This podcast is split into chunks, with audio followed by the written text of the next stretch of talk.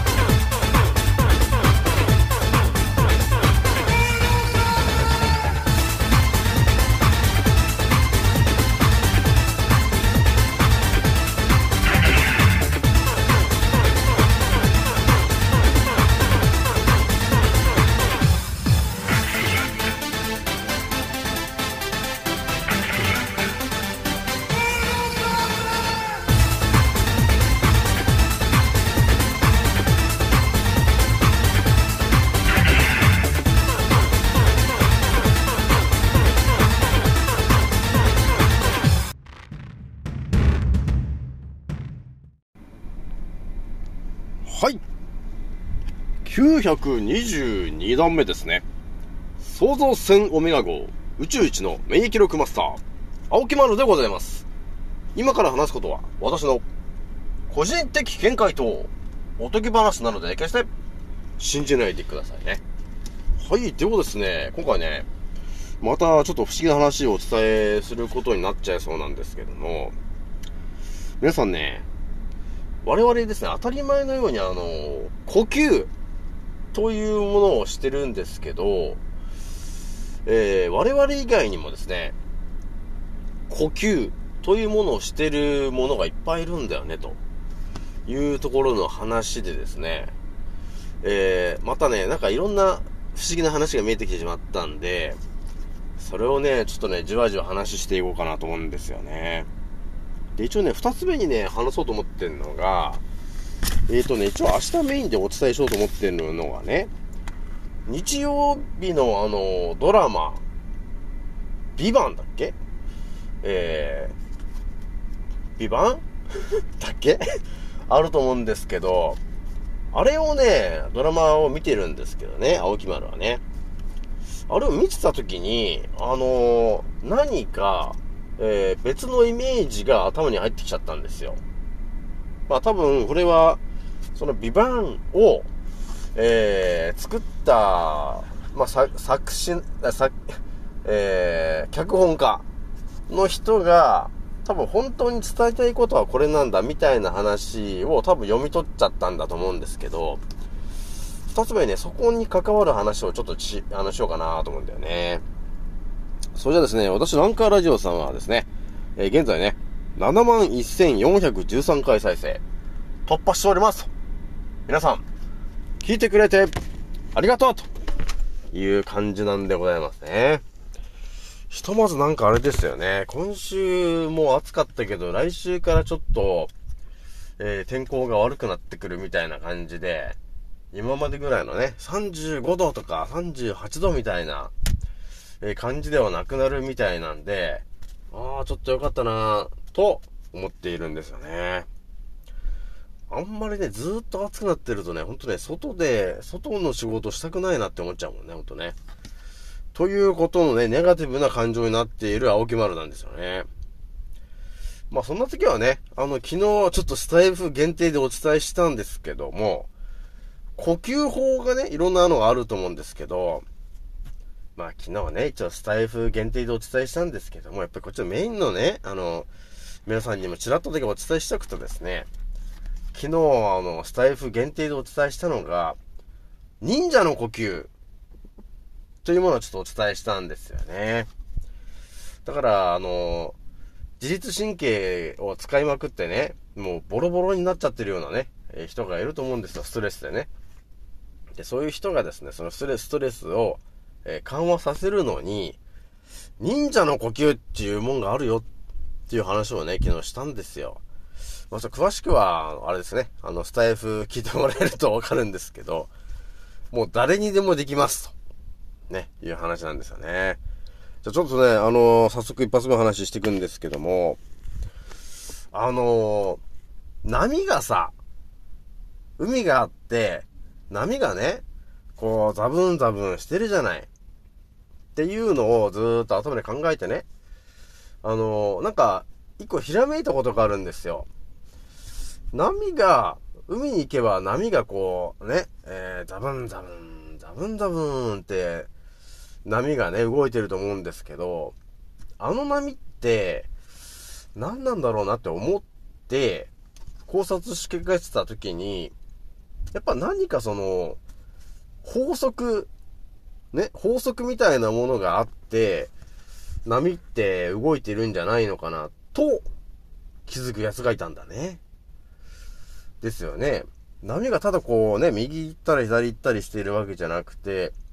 何かがあったことによって、波が右に行ったり左に行ったりしてるんですよね。って考えたときに、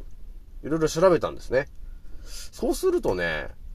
またいろんなことが見えてきたんですよね。だから呼吸、我々ね、呼吸してると思うんですけど、我々って、1分間に何回呼吸してるんだろうって考えるんですよ。これがですね、実は、あの、ベースが決まってるみたいなんですよね。それは何かというと、普通のほんと健康体の人っていうのは、1分間に18回呼吸してるんですよ、と。っていうのが、えー、見えてくんですよね。あ、そうなんですか、奥村さんってことになるじゃないですか。で、さらに、海がこう、ね、波打つじゃない？ザブーン、ザブーンって。実はあれもですね、1分間に18回波打ってんですよね、ということがあるんですよね。で、これもね、あの、疑問に思って調べないと見えてこない話ですよね。私もですね、この年になるまで、波がそんな規則正しく動いてるなんて知らなかったしね。呼吸してるその回数も、まさか1分間に18回って思ってなかったんですよね。まあ一応今ベースの話なんで、これ多分個人差ありますからね。みんなストレス抱えてる人はやっぱり酸素、あの酸欠気味になってるから、呼吸が速くなってるから、もっと呼吸してるかもしれないよね。だからベースが18回っていう配分らしいんですよ。で、その18回って、なんだろうって考えるじゃない。そうするとね、見えてくるのが、太陽なんですね。今度は。太陽っていうのは、1分間に18回熱放射をしてるんですよ、ということが、あの、分かったんですよ。やっぱりね、太陽と地球というのは、本当に密接な関係があるんだろうなと。まあこれも本当多分創造主の思考で見えてくるんだろうね。で地球に生き物が住んでる、で、やっぱり太陽のその熱放射っていうものの回数が18回。そして、波を打ってるあの回数も18回。そして我々が呼吸してる回数も18回。これも何か関係するキーワード18回なんだなというのが見えてきちゃってるわけなんですよね。で、さらにもう一つ、あの、お伝えしていくんですけどもね。アメリカのですね、科学者の、えロバート・ベッカーという人が、まあ、えいたんですけど、彼がね、ちょっと不思議な実験をしたんですね。それどういう実験だったかというとですね、えー、まず、2万8000人の、えー方を集めてきましたと。で、そしてですね、えー太陽光から発せられる、えー、磁気の嵐というものが、まあ、毎年何回か起きてるわけなんですけど、磁気嵐ね。えーそのタイミングと、その健康な人っていうのが、えー精神病にかかって入院するという、えことを考察した人がいたんですよ。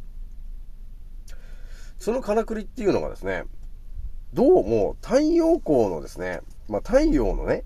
えー磁気嵐が地上に降り注いだ時にですね、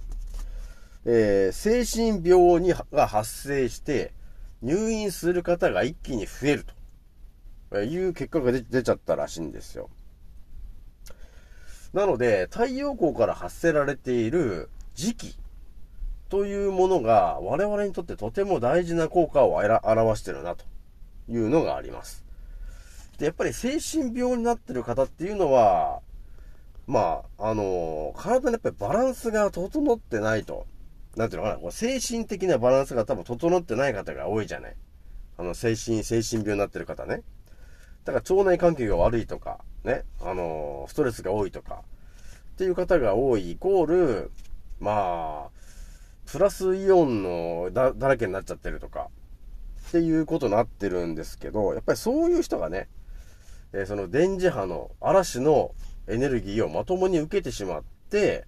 その結果、精神がやられると。え時期の嵐によって、え精神病院に行ってしまうっていうデータが出てきちゃってるんですよね、と。いうことが起きてますと。で、時期嵐ってね、だいたい4年間で67回ぐらい起きてるらしいんですけど、なので、日本でもね、えー太陽光からこう、時期嵐が来てるよみたいな、多分そういうのもね、どっかのサイトで見れると思うんですけど、時期嵐がもしかして、日本に降り注いでいるタイミングだと、えー、打つとかね、そういうものになってる人が増えてるんじゃないのかなと、いうのがちょっと見えてきちゃってるわけよ。逆にその時期の嵐じゃないタイミングっていうのは、健康な人が増えてるのかなというふうなことをちょっと考えてるんですよね。なのでね、時期嵐って結構重要だなと思ってるんで、ちょっとまたね、これ、えー太陽のね、時期嵐の話が見えてきたらちょっと皆さんに、えー詳しくお伝えしようかなというとこなんですよね。てな感じで一発目こんぐらいにしといてですね、二つ目にね、ちょっと皆さんにお伝えしておきたいのが、一応明日ね、メインで話そうと思ってるんですけど、えー、日曜ドラマ、ビバンの話なんですけど、発音がね、これ合ってるのかちょっと謎ですけど、ビバンってやつなんですけどね。私もね、本当に今日見てたんですけど、思ったんですよね。このビバンって、このドラマって、一体何なんだろうなって。なんであんなになんか1億だからね、なんかすげえ金額をかけた、えー制作費用のものであって、で、日本も絡んでるし、なんかモンゴルの方も絡んでるしね。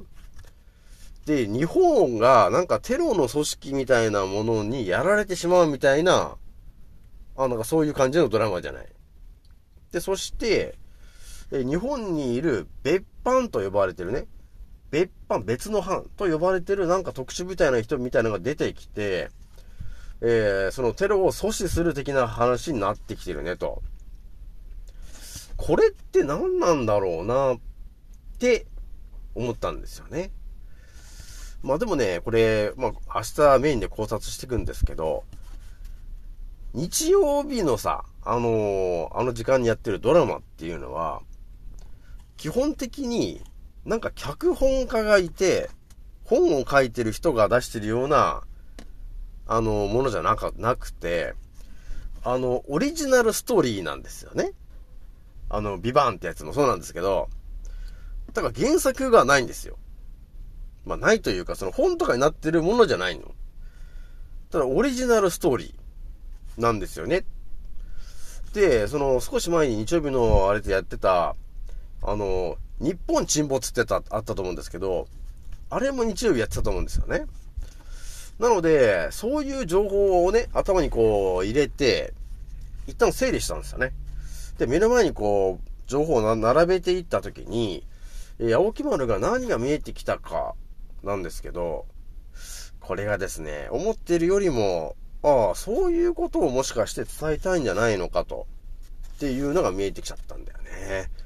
じゃあちょっとね、これ詳しくはちょっと明日にしようかなと思うんですよね。じゃあ今日はね、これぐらいにしておきます。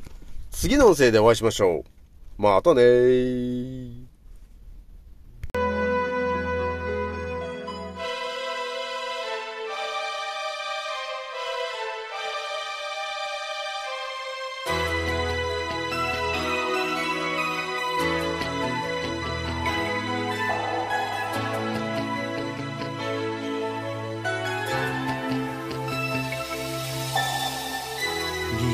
河の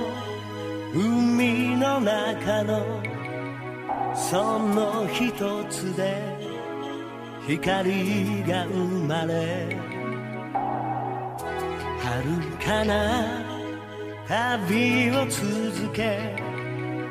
僕の上に今たどり着く。